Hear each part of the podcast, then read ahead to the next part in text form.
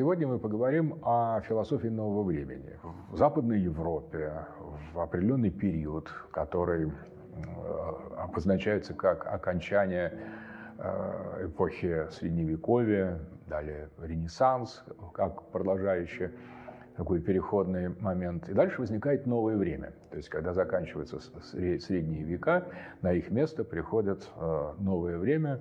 И в этот период мы имеем э, колоссальные изменения в структуре философии, как, по сути дела, самый главный и э, тонкой линии культуры, цивилизации, о, о достоинстве, о высшем достоинстве философии я уже говорил в предыдущих беседах.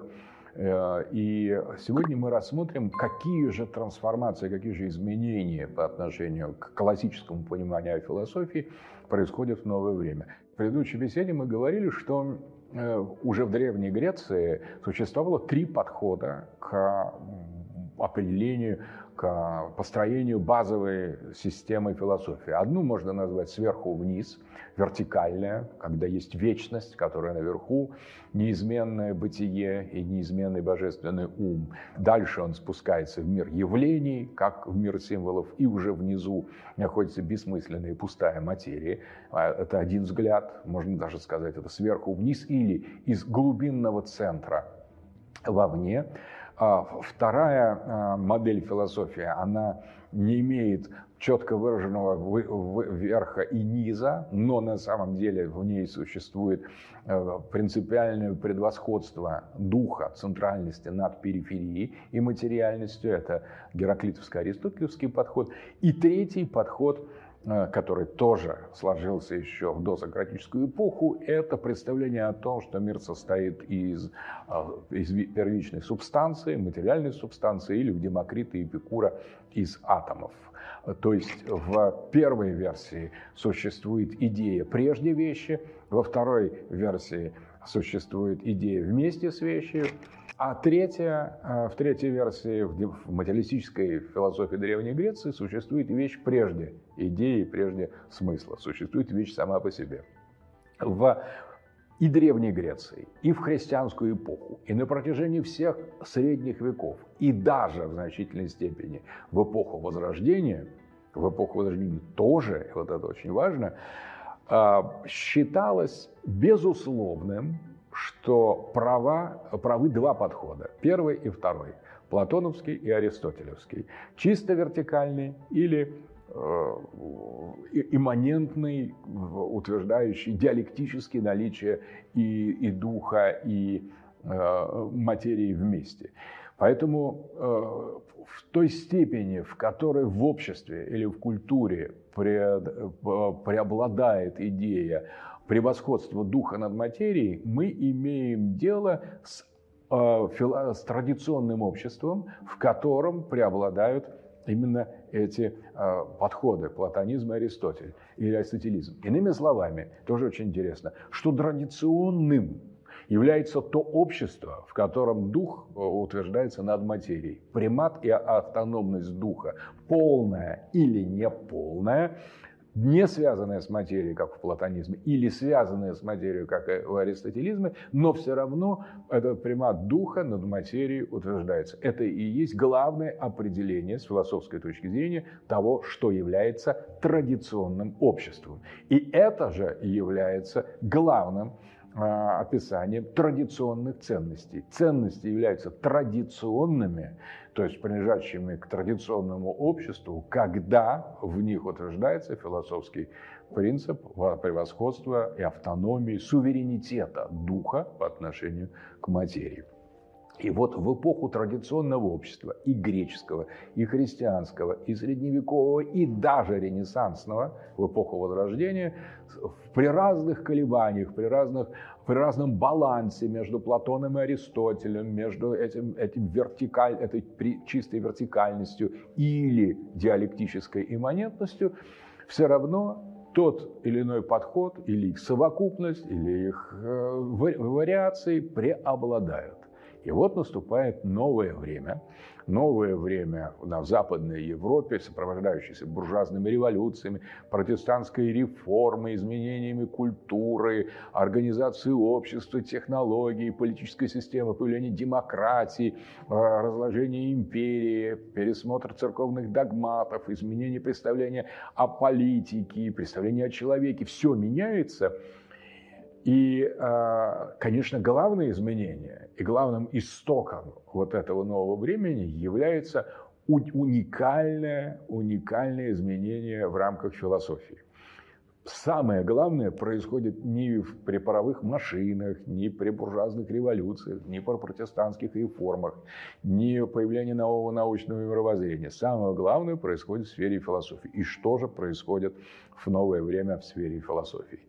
Та линия а, материализма, атомизма, которая считалась маргинальностью, ересью, которая существовала изначально в греческом обществе, но, как правило, занимала в ней периферийное положение, вдруг вырывается, выходит на авансцену и крайне грубо, ну, как и положено материализму, крайне нагло, крайне неубедительно с точки зрения принципов возвышенности и а, деликатности полноценной духовной платоновской аристотелевской философии начинают все это не спровергать.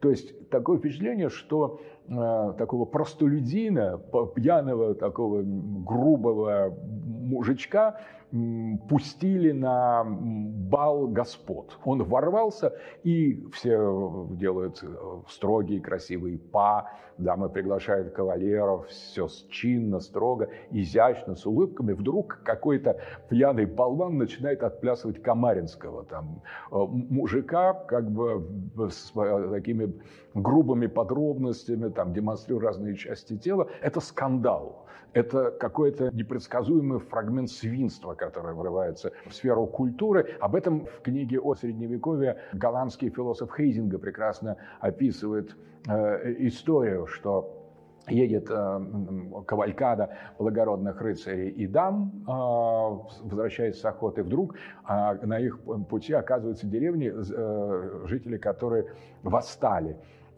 против своих господ, и они начинают кидать в них грязью, обсыпать э, грубыми словами, а кавалькада благородных рыцарей дам проезжает, продолжает свою светскую беседу, не обращая внимания, потому что это ниже, ниже собственного достоинства. В них летят комки, их пытаются э, сбросить с лошадей, там, поднять на коли, а кавалькада не замечает, что нечто происходит. Вот так вот приблизительно, в, как вот эти восстав... Так, после того, как они возвращаются в замок, они э, очищаются и просят э, своих слуг там, ликвидировать эту деревню, чтобы ее не было, потому что ее жители ведут себя непотребным образом. Пока есть средневековье, пока есть даже осень средневековья, пока есть традиция, э, это господа еще могут себе позволить. Модерн, эпоха нового времени, наступает тогда, когда вот этой восставшей деревенской черни удается захватить замок. А они там устраивают свои там, кухарские э, ку, э, пляски, они устанавливают свои законы, они э, хихикают над э, картинами, срывают полотенца, чтобы пошить из них какие-то тряпки. Соответственно, то же самое происходит в философии, когда Галилео Галилей начинает осмеивать Аристотеля, вот э, вся его полемика с таким же загоготанием Демокрита, с теми же неубедительными идеями об атомах, появляется Пьер Гассенди, который говорит, оказывается, вот мы не знали, а последнее слово – это существование атомов. Атомы существуют и пустота прежде всего. Это мы только что открыли, это новое знание, мы новые люди, мы сбросили с корабля современности Платона и Аристотеля и открыли истину, которую никто раньше не знал. Под этой истиной фигурировал Демокрит, Эпикур, Лукреций, то есть та линия философии, которая прекрасно была известна античному миру, была известна и Средневековью, но которая в силу ну, своей низкой природы, своей грубости, своей пошлости, своей э, убогости, своей неубедительности просто отвергалась. И вдруг этот червь захватывает э, господские покои и начинает выплясывать там свои кабаринские танцы. Это э, Исаак Ньютон, это Галилео Галилей, Так приходит философия нового времени, наука нового времени, которая выдает за откровение, за новые достижения науки, за нечто небывшее, нечто совершенно не существовавшее, только что обнаруженное, а вот она наконец-то истина, а выдает вот эту грубую материалистическую третью версию известной в Элладе философию, как последнюю истину. И, конечно, возникает вопрос, а может ли в таком материализме существовать Бог? Нет, Бога нет, значит, надо Бога не свергнуть. Может, нужна ли церковь, если нет Бога? Конечно, нет. Люди сами будут определять, что есть хорошо, что, что плохо. Нужна ли иерархия? Нужны ли священники? Нужны ли благородные воины? Нет, конечно. Достаточно грубых, грязных торговцев, которые будут торговать между собой, торговаться, обманывать, строить свои собственные предприятия. И это мы назовем свободой, демократией, истиной, научным мировоззрением, прогрессом. Нужна ли вечность? Нет, вечность – это абсурдная гипотеза. Существует только время. Бога нет, есть человек. Вечности нет, есть только время. А есть ли душа? Ну, что, откуда душа, говорят э, философы нового времени? Это какая-то богословская чушь. Существует тело, вот и наслаждайтесь им, пока оно у вас есть. А если сможете, продлите его существование. Хорошо питайтесь, устраивайте себе там, разгрузки разного рода увеселения. Живите здесь э, хорошо, и, потому что никакой другой жизни нет, ни воздаяния нет. Вы освободились, а это и есть смысл либерализма, вы освободились от Бога, вы освободились от души, вы освободились от вечности. Вот теперь пришло ваше время. Так появляется философия нового времени.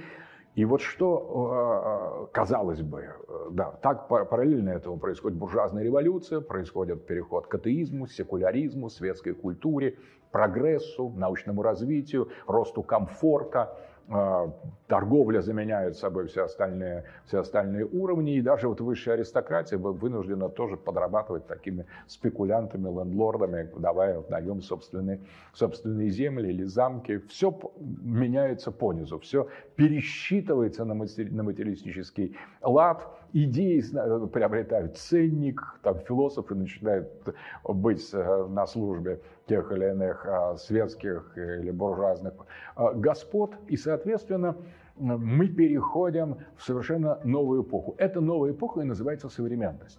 То есть вот современностью не является то, что есть сейчас. Современностью э, в социологии, в культурологии, в философии называется именно переход от традиционного общества, где Платон и Аристотель преобладали и стояли в центре, к такому обществу, в котором Аристотель и Платон не свергнуты, и на их место поставлен Демокрит, Эпикур или Лукреций Кар.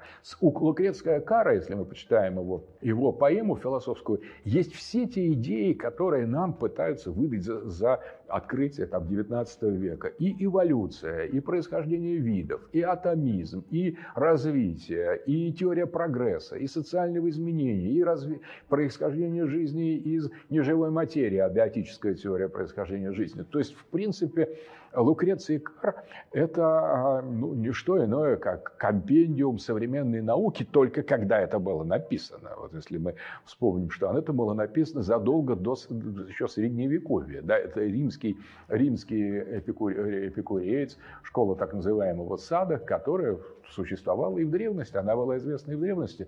Просто э, человек традиции, читая такое произведение, ну, он, может быть, пожмет плечами и скажет, какие экстра, какой экстравагантный бред. Э, ну, может быть, действительно, если, если отрицать бытие, если отрицать вечность, если отрицать душу, бессмертие, Бога, свет, ну, вот такую вот мрачную карикатуру мы и получим. То есть Лукреций Кар, он существовал как некоторый, ну, в каком-то смысле, такая философская порнография. То есть э, рассказ о том, что непристойно, невозможно, скорее всего, нет, но в принципе, для каких-то в определенных ситуациях это тоже допускалось для каких-то слоев. Ну, может быть, и Лукреция Кар. Интересно, что вот сравнение с порнографией еще подтверждается тем, что Лукреция Кар посвящает свою поэму Венере. Это венерическая философия, венерическое заболевание мысли и культуры, которое возведено вот в статус некой догмы. И вот такой, э, такой подход начинает преобладать в новое время. Новое время с философской точки зрения – это победа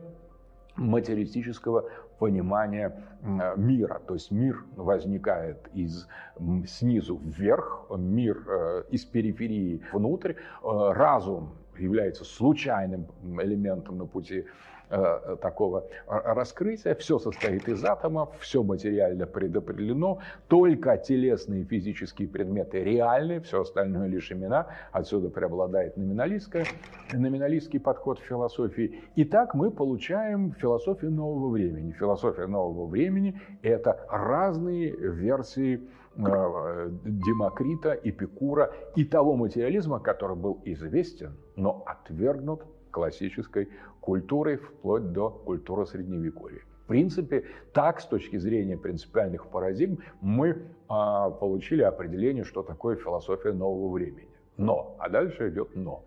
Но если мы посмотрим на философов нового времени, начиная с э, Декарта, дальше Лейбница, дальше даже Спинозы, если мы двинемся дальше к Канту, к Фихте, к Рейнгольду, к, к Шеллингу, к э, Гегелю, то мы э, увидим не Демокрита.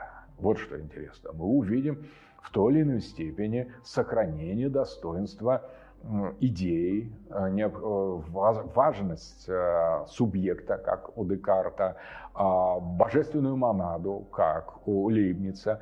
И тут возникает очень интересный момент, что базовая модель, которая предопределяет общее мировоззрение нового времени, оно действительно демокритовское, оно атомистское.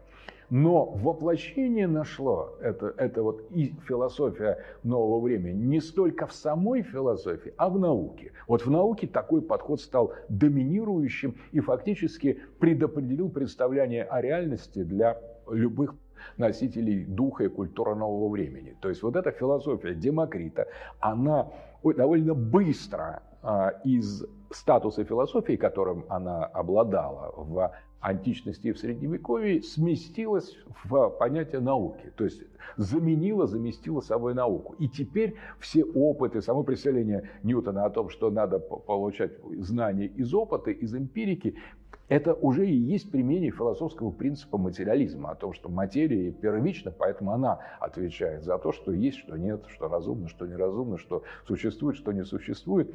Таким образом, это философия, философия э, которая была на, отброшена и маргинализована, а, философия непотребства, она вошла и предопределила науку нового времени, которая и является областью такого тотального философского непотребства вплоть до сегодняшнего момента. А вот параллельно этой науке которая представляет собой ни, ни, никакую не науку, а именно вот эту обратную, перевернутую, опрокинутую материалистическую философию, а параллельно этому какие-то мыслители продолжали платоновско-аристотелевский дискурс с определенными искажениями, как бы не замечая, как та кавалькада благородных рыцарей и дам, не замечая, что их атакуют э, грубияны, их э, атакует э, чернь наука атаковала сферу мысли, но э, философы нового времени подчас, ну, как бы их сбрасывали кого-то с седла, кого-то калечили, кого-то закидывали какими-то нечистотами, но они все-таки пытались сохранить это философское достоинство и продолжали вести себя даже вот в этой вакханалии материалистических ученых и э, восставшие буржуазные черни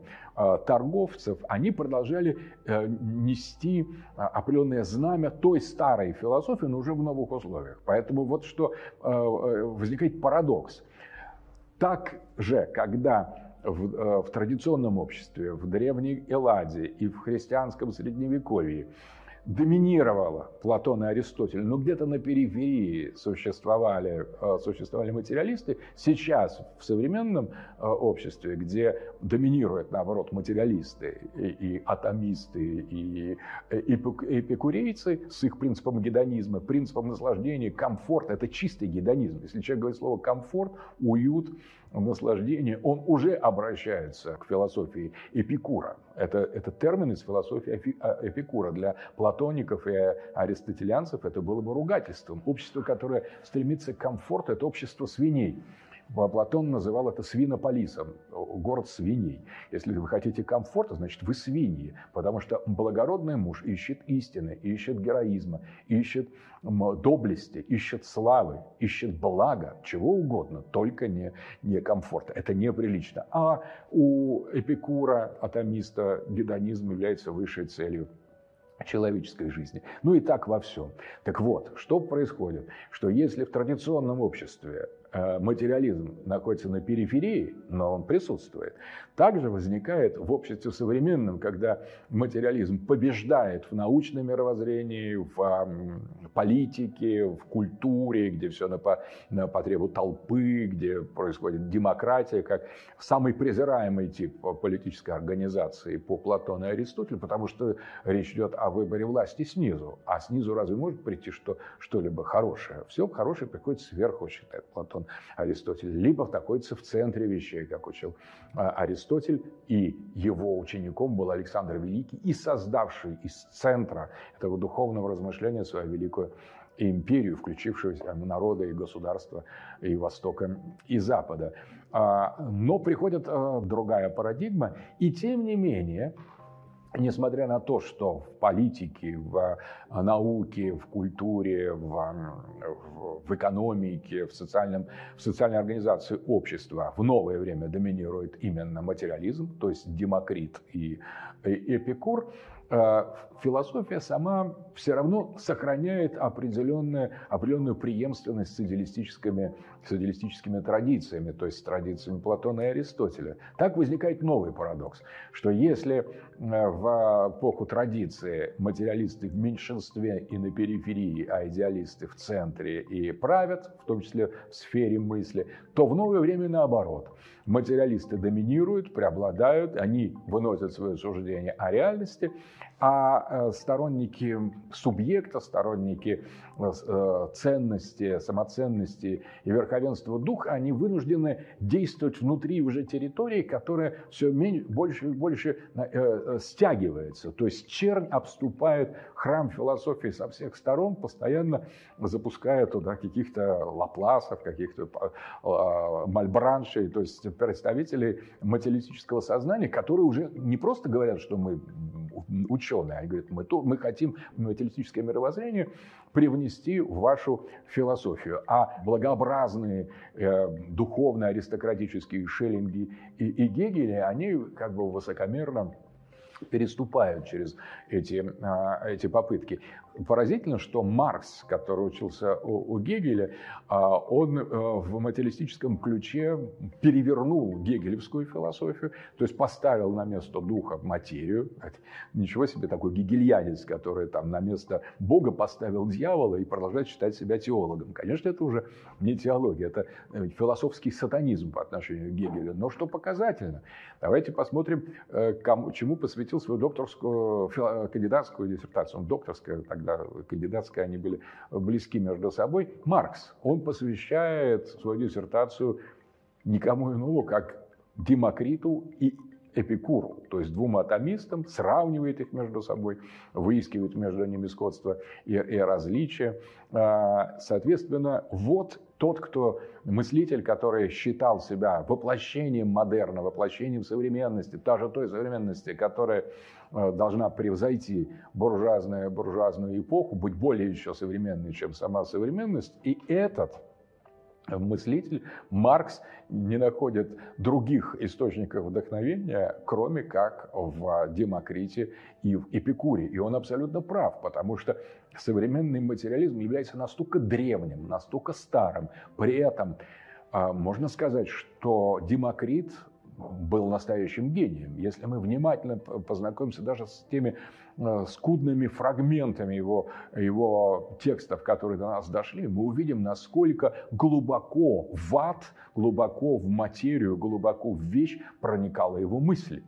И по сравнению с наивными атомистами, наивными материалистами там, 17, 18, там, 19 века, Демокрит – представлял собой настоящий авангард. Демокрит говорил, например, что Атом невозможно чувственно схватить. Атом – это чисто ментальная конструкция. А наивные позитивисты, материалисты говорят, ну мы нашли атом и назвали атомом. Атом – это неделимое по-гречески, что-то, что принципиально делимое. Потом говорит, ой, извините, оказалось, что это не атом, а мы его разделим еще. Атом – это то, что разделить нельзя. Невозможно, в этом смысл. Атом – это то, что не делится. И Демокрит понимал, что найти то, что не делится, в мире чувственным образом невозможно. То, что не делится, в, в мире существовать просто не может. Поэтому Демокрит своим сатанинским, но глубоким и честным сознанием, проникая в толщу вещей, утверждает, атом – это ментальная конструкция. Атом есть только в сознании. Мы должны настаивать на существовании атома не потому, что он есть и он ощутим, а потому, что он должен быть. Это, это в принципе э, сопоставимо с современной объектно-ориентированной антологией, с самыми авангардными, самыми демоническими версиями современной материалистической философии. То есть Демокрит оказался глубже, фундаментальнее, более модернистским, более авангардным, более современным, чем сама современность, которая доходит до того, что было ясно Демокриту, только через четыре века материализма. То есть насколько же глубоки были откровения самого Демокрита, если э, даже в эпоху царства материалистической философии только сейчас некоторые философы начинают додумываться до э, глубины его э, черных откровений, потому что наивно назвать какой-то кусочек а, а, неделимым – это на самом деле совершенно не настоящий материализм а, и не настоящий атомизм. А настоящий атомизм – это самое главное в нем, что утверждается бытие вне смысла. Вот в чем, в чем главное, главное значение атомизма. Атомизм начинает строить а, антологию, то есть учение о бытии, из абсолютной периферии, из той несхватываемой в чувствах материи, которой с точки зрения чувственного восприятия и нет. Но она должна быть. Это некоторая перевернутая метафизика. Вот что такое материализм или атомизм. Смысл атомизма, что существует нечто полностью лишенное духа, смысла, света. То есть это учение своего рода антицерковь, учение о том, что вначале была тьма, и в тьме было все, и тьма была во тьме, и эта тьма правила и правит вечно, всегда. И из тьмы возникли куски неизвестно чего, и во тьму эти куски неизвестно чего рухнут и вернутся. Поэтому плачьте или смейтесь в этой пустой, звонкой, безжизненной, бессмысленной действительности, потому что вы момент абсурда. Человеческое сознание – это просто один из элементов в таком в ткани бессознательного и бессмысленного. Вот приблизительно что уже в самом атомизме и материализме изначально было заложено, а дальше, когда он, а, это было положено в основу науки нового времени, в саму сферу философии но, э, проникало все это очень постепенно, потому что и в новое время, когда бушевали буржуазные революции, и когда уже проходили демократические процессы, когда разрушалось представление о церкви, когда люди убивали, как Ницше позднее сказал, убивали Бога, потому что Ницше не только сказал «Бог умер», ведь э, он не просто это констатировал. Э, полностью его фраза звучит так. Бог умер, вы убили его, вы и я. То есть он не снимает ни с себя и не возлагает на кого-то другого ответственность за Бога убийство. Убийство Бога в философском смысле это значит отказ от признания вечности, от признания бессмертия, от признания бытия и непоколебимого ума.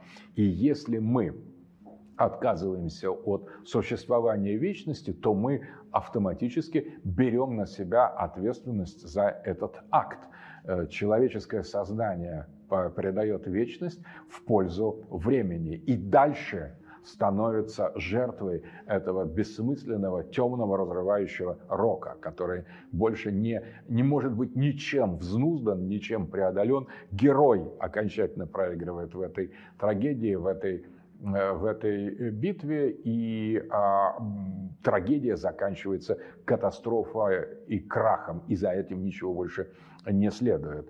Поэтому современность – это рукотворное, это э, рукотворное явление. Современность, построенная как богоубийство, осознанное, развернутое во всех философских, научных, социальных, культурных, экономических и политических аспектах – и, э, в принципе, в этом и есть смысл нового времени. Но философия нового времени гораздо, конечно, сложнее, потому что прежде чем мы пришли к современному гиперматериалистическому обществу и гиперматериалистической уже виртуальной культуре, о которой мы поговорим в следующей беседе, до этого определенная каста настоящих философов пыталась спасти достоинство человека, достоинство культуры, достоинство духа. И это и есть а, идеалистическая философия нового времени. Она не так совершенна, как э,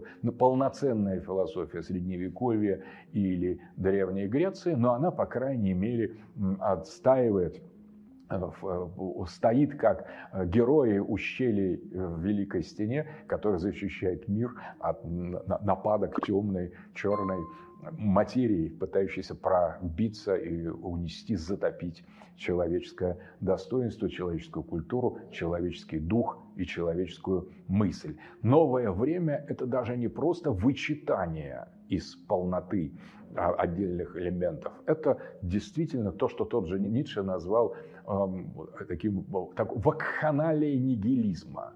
Новое время, оно все более и более отчетливо э, проявляло свою суть. Новое время – это наступление, постепенное, последовательное наступление философии ничто, философии нигилизма, которая в полном смысле слова вспыхнула, была обнаружена самим Ницше, вспыхнула в 20 веке, когда философы уже откровенно признали, что ничего нет, и защищать э, ничего не следует, не стоит, нет ценностей, э, и есть только воля к ничто, которую надо культивировать и поставить в основе э, философской мысли. Этот нигилизм сегодня признан, и, в принципе, наиболее циничные и слабоумные представители этого направления, такие как Ларуэль, они говорят, что мы перешли к нон-философии, от философии к нон-философии. То есть философии нет, а есть нон-философия, есть то место, где что-то когда-то было, мы уже забыли, что здесь было и что оно значило, и осталось только место. Одно